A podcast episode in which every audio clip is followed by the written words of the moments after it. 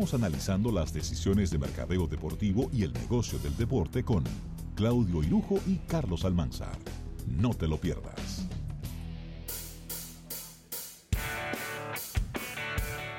Miri, entramos en nuestra sección estelar del día de hoy. Claudio Irujo nos acompaña como cada viernes en esta en este segmento de marketing deportivo, dando las gracias a lubricantes Amali, diseñados para ser mejor, y a nuestros amigos de Altiz, juntos sin límites. Claudio, ¿cómo estás? Bien, aquí eh, después de un fin de semana como el pasado, que tuvimos la oportunidad de compartir con todo lo que fue este evento de la PGA, que fue un exitazo. Pero muy bien. Eh, de verdad que fue una final súper emocionante y eh, agradecidos de todas las atenciones que tuvimos por allá. Claro.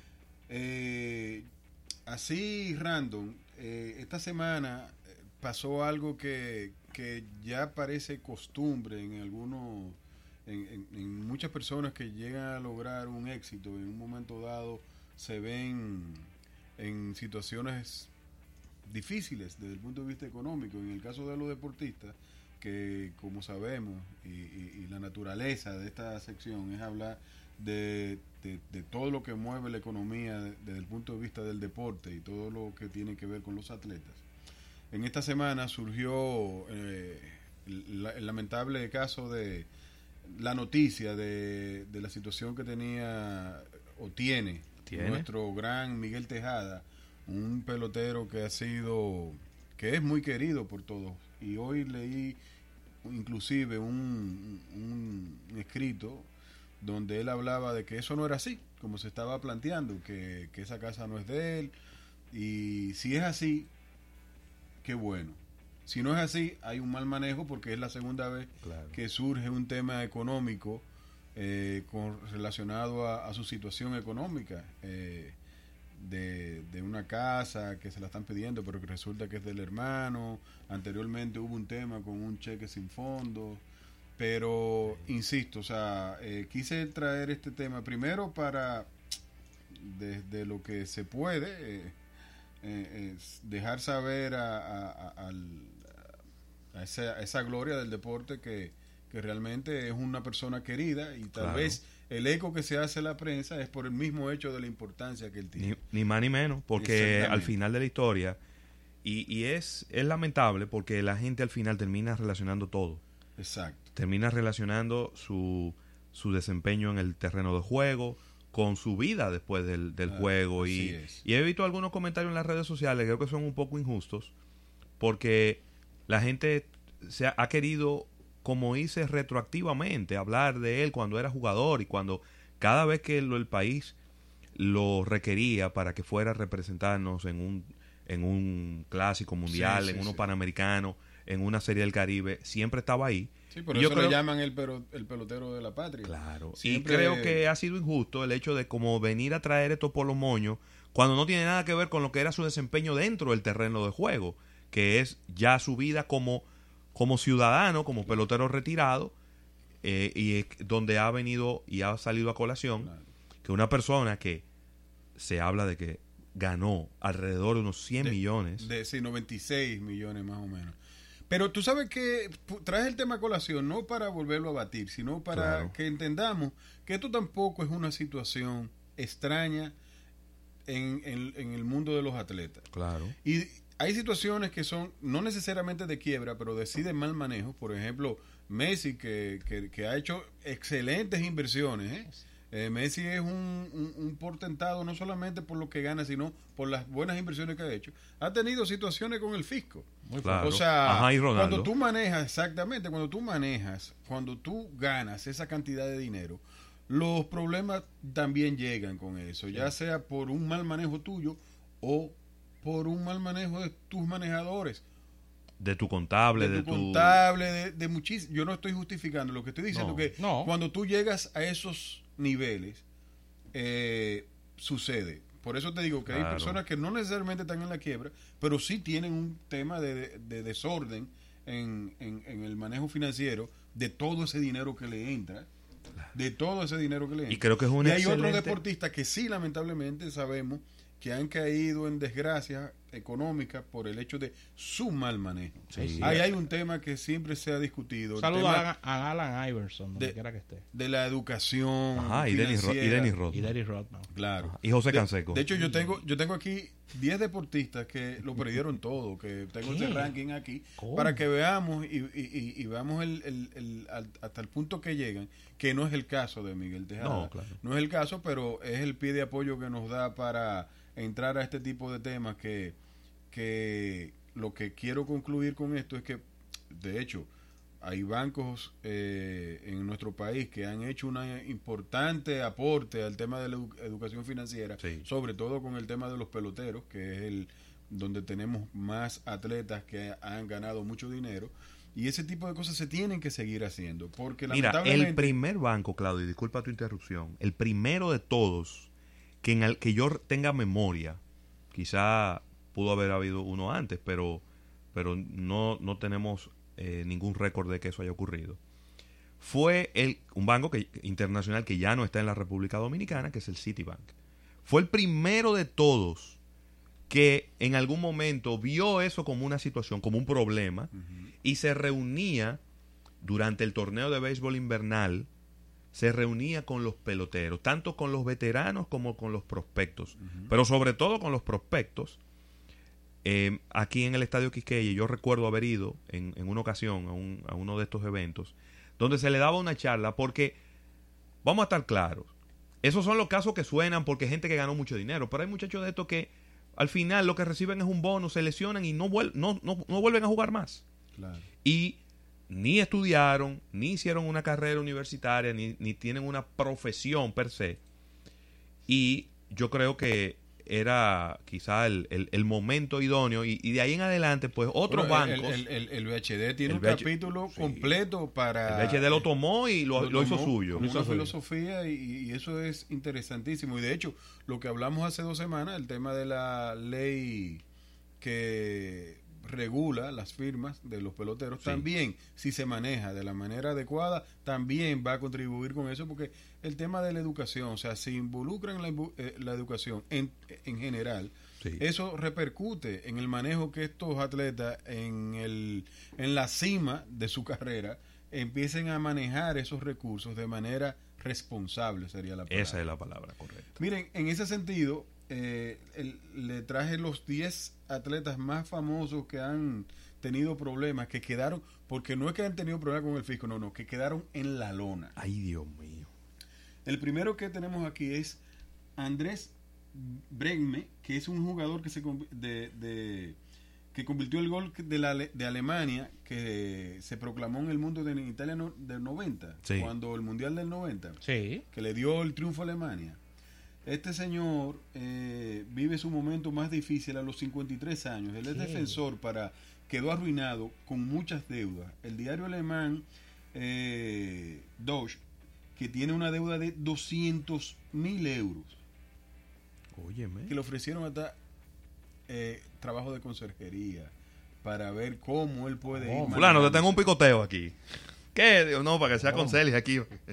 A, ese nivel, ¿eh? O sea, ha tenido muchísimo. Está también Iván Zambrano, que es un exfutbolista chileno que supo llevar eh, adelante una exitosa carrera durante 15 años y pasó por clubes como el Real Madrid, el Inter, o sea, todo un jugador que figura ya entre un en, todo en, como una quiebra total y había pagado 7 millones de dólares para tenerlo en la plantilla y ahorraron un salario que se acercaba a los 2.5 millones de dólares por temporada.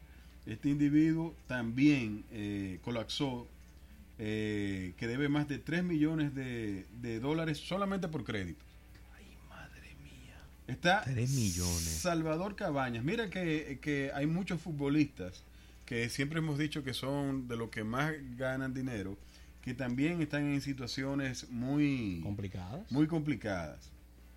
Este es un es de la selección de fue figura de la selección de Paraguay que también eh, se le ha visto eh, trabajando hasta en panaderías en su que, digo, no tiene ningún tipo No, de... no, no, de- no. y te voy a decir de- lo que pasa es que de haber ver. sido una figura... Y A te ver, voy a es, el decir algo, cambio, y- y- es el cambio de millonario a, a un emplea- a un empleado en primer nivel. para, y- para y- solamente para saldar deuda. Y Para te digo algo, deudas. y bien por él. Sí. Porque, porque con los pies sobre la tierra. ¿Lo gente- aterriza? no, gente así, mira, que no, no manejan el sube-baja. no, No lo manejan, no, el sube sabes que eso provo- provoca situaciones de depresión, Cortocircuito. depresión Está- y suicidios. eh, Este, este que viene ahora es George Best, que es un eh, el mejor jugador irlandés de la historia. Este individuo, yo le voy a dar dos frases que él hizo populares, para que ustedes entiendan, para no explicar mucho cómo él Sí. llegó a la... En, él dijo en el 1988, dejé las mujeres y el alcohol. Fueron los 20 minutos peores de mi vida. ¿Cómo? Es decir, que nada más duró 20 minutos sin mujer y sin alcohol. y digo también, eh, gasté mucho dinero en licor, mujeres y autos de carrera. El resto lo despifarré. Uepa. Entonces, Tú Ah, te puedes bueno. imaginar No, no, no, el ya, camino. Yo creo que abundar en este es No, como no, demasiado. no, ya él lo, él lo resumió. Él lo resumió bastante bien. Pero para ir acortando el tiempo, eh, por ejemplo, de los famosos que están en este listado, me sorprende que está Scottie Pippen. Pero Corey Pippen Corey muchísimo Pippen, sí. dinero. Sobre sí. todo por malas inversiones. Sí, Scottie Pippen. Que lo de Corey Pippen, qué bueno que tú lo mencionas, porque no es que él lo votó No, el dinero, que se metió en un casino y votó 10 millones. Fue que invirtió el dinero en cosas que al final no funcionaron. Así es. Eh, Y eso le puede pasar a cualquiera. a ¿eh? cualquiera. A cualquiera. Lo que pasa es que ahí que viene, o sea, un asesor, cómo, cómo le permiten eh, manejarse de esa manera. Y el rey, el rey de, de, de- del fracaso desde el punto de vista económico, después de estar en la cima, Mike, Tax- Mike Tyson, Mike Tyson. Mike Tyson. Que se logró cerca de 300 millones de dólares en Ya. ganancias. Tú sabes lo que es de FIFA 300 de lo verde. Y nada. Lo vi después en HBO, en Stand Comedy. Sí, en- eh, eso se llama roast. Exacto. Él es comediante ahora. Él es comediante ahora. Y si lo llaman para cualquier película, yo no sé qué raro que Robertico no lo ha llamado. Sí, él entra en todo. Él Oye, entre él entra en todo. Él todo, Él entra en todo. Hay otros que, que están en el top 10, pero que no son tan conocidos, son más... eh, pero quería traerlo a colación porque he visto también, como tú dijiste, le han cargado el dado a, a Miguel y definitivamente yo no creo que Miguel sea el- el- el- el- un- una persona irresponsable. Si, hubiera- si lo hubiera sido, no ya hubiera dado señales de eso hace muchísimo Pero tiempo. claro. Simplemente hay malos momentos, hay malas, malas asesorías. Señores, la carga de un atleta, sobre todo en estos países, es muy grande. No, todo el mundo piensa que ese dinero es solamente para él. A- a- a- se, se pega a la familia completa. Ese es el grave problema. Y es que hay una presión social muy fuerte, una presión familiar muy fuerte. Y también hay que decirlo, jóvenes que abandonan completamente los estudios, se enfocan al 100% en un deporte y cuando, cuando ya, hay que decirlo, cada vez la vida, deporti la vida útil de un deportista es más corta. Más corta. Empieza más temprano y termina más temprano porque hay más competencia y más, eh, más ejercicio, los, at- los atletas se les exige más cada día.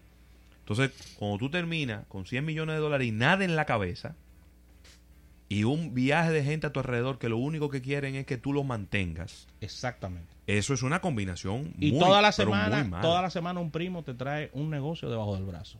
Primo, te tengo un negocio. Sí, entonces, no es fácil, ¿eh? yo creo que parte de eso es lo que ha ocurrido con, con Miguel Tejada. Muchos negocios o muchas oportunidades de negocio que quizá no eran buenos negocios. En un momento dado se habló que él quería comprar un equipo de pelota, Claro, recuerden, que, claro. que era, si no me falla la memoria, creo que fue lo- Eran los gigantes, eran los gigantes, gigantes, porque sí. las águilas tú sabes que no se pueden vender. Pero, Eh, y, y hay- bueno, ahí hay un documental súper interesante de, que- de la vida de Alan Iverson, que quizá no esté en ese listado porque él no lo ha podido votar todo. Sí. Él ganó más de 100 millones de dólares. Más de 100. Claro. Y cuando él estaba en la cúspide de su carrera con, y que tenía todo el dinero en la mano, una persona llegada a él le dijo, Allen, vamos a coger estos 20 millones de dólares, 15 millones de dólares, vamos a ponerlo en un fideicomiso. Para que tú no le puedas poner la mano hasta que tú no cumplas 50 años. Que ese sea tu plan de retiro. Y En el momento, él vio, él, entendía que eso era una cantidad insignificante, porque él tenía 100 millones. Y lo convencieron y lo hizo. Y él agarró los otros 80, 85 millones que le quedaban y los desfifarró. Con un estilo de vida completamente desorganizado, manteniendo un viaje de vago, eh, alquilando aviones privados por un quitameta paja. Y hoy en día, Alan Iverson, lo único que le queda es ese dinero que él puso en ese fideicomiso. Por eso no está pidiendo en la calle. Esperando, obviamente, a cumplir la edad para poder tomarlo. Pero, ¿qué va a pasar cuando, qué va a pasar cuando cumpla la edad y le entreguen ese dinero? Si no se ha preparado mentalmente para lo que él va a hacer. Claro, no es lo mismo. Ya él probablemente se ha acostumbrado a un estilo de vida más austero. Pero de todas maneras, es una combinación muy, pero muy mala. Mucho dinero y muy poca cabeza. Y mucha gente detrás de ti proponiéndote negocios que probablemente no son buenos. Eso es. eso es así. Es, un, es una triste realidad. Creo que el, el promedio más alto de jugadores de deporte alguno es el de la NFL. Altísimo. Es altísimo la cantidad de jugadores de la NFL que después de ganar millones de dólares no, no se quedan sin un centavo y, se declaran en quiebra. Después le sigue la NBA como uno de los deportes donde los jugadores, de, creo que es en promedio a los cinco años de haberse retirado no le queda un peso. A los cinco años de haberse retirado no le queda un peso. Y eh, quizá en el béisbol, como es un deporte quizá de más bajo perfil, no se ve con tanta frecuencia esto, pero hay muchos casos. De los deportes individuales debe entrar en el top 10 el, en el boxeo, me imagino. Sí. El boxeo debe estar ahí. Digo de manera individual porque el boxeo es un deporte que no se no se trabaja en conjunto, sino es no, no, no. es un player que, tiene que tiene un equipo detrás, eh, un equipo de, de, coaching, pero el boxeo es uno de como bien daba el ejemplo eh, Mike Tyson, eh, Claudio Irujo y otros boxeadores que se han quedado sin nada, ¿eh? Se han quedado, ah, señores, miren el ejemplo de Latinoamérica, que lo conocimos muy de cerca, de Mano de Piedra Durán, que hizo mucho dinero. Y, Mano de Piedra, Mano de Piedra Durán, llegó un momento en que se puso a cantar salsa. Yo no sé si ustedes lo recuerdan en un conjunto. ¿cómo olvidarlo? Sí lo perdió todo. Uno de los más grandes boxeadores de todos los tiempos. Pero tú sabes que, lo, de lo de cantar a muchos deportistas se le ha cogido.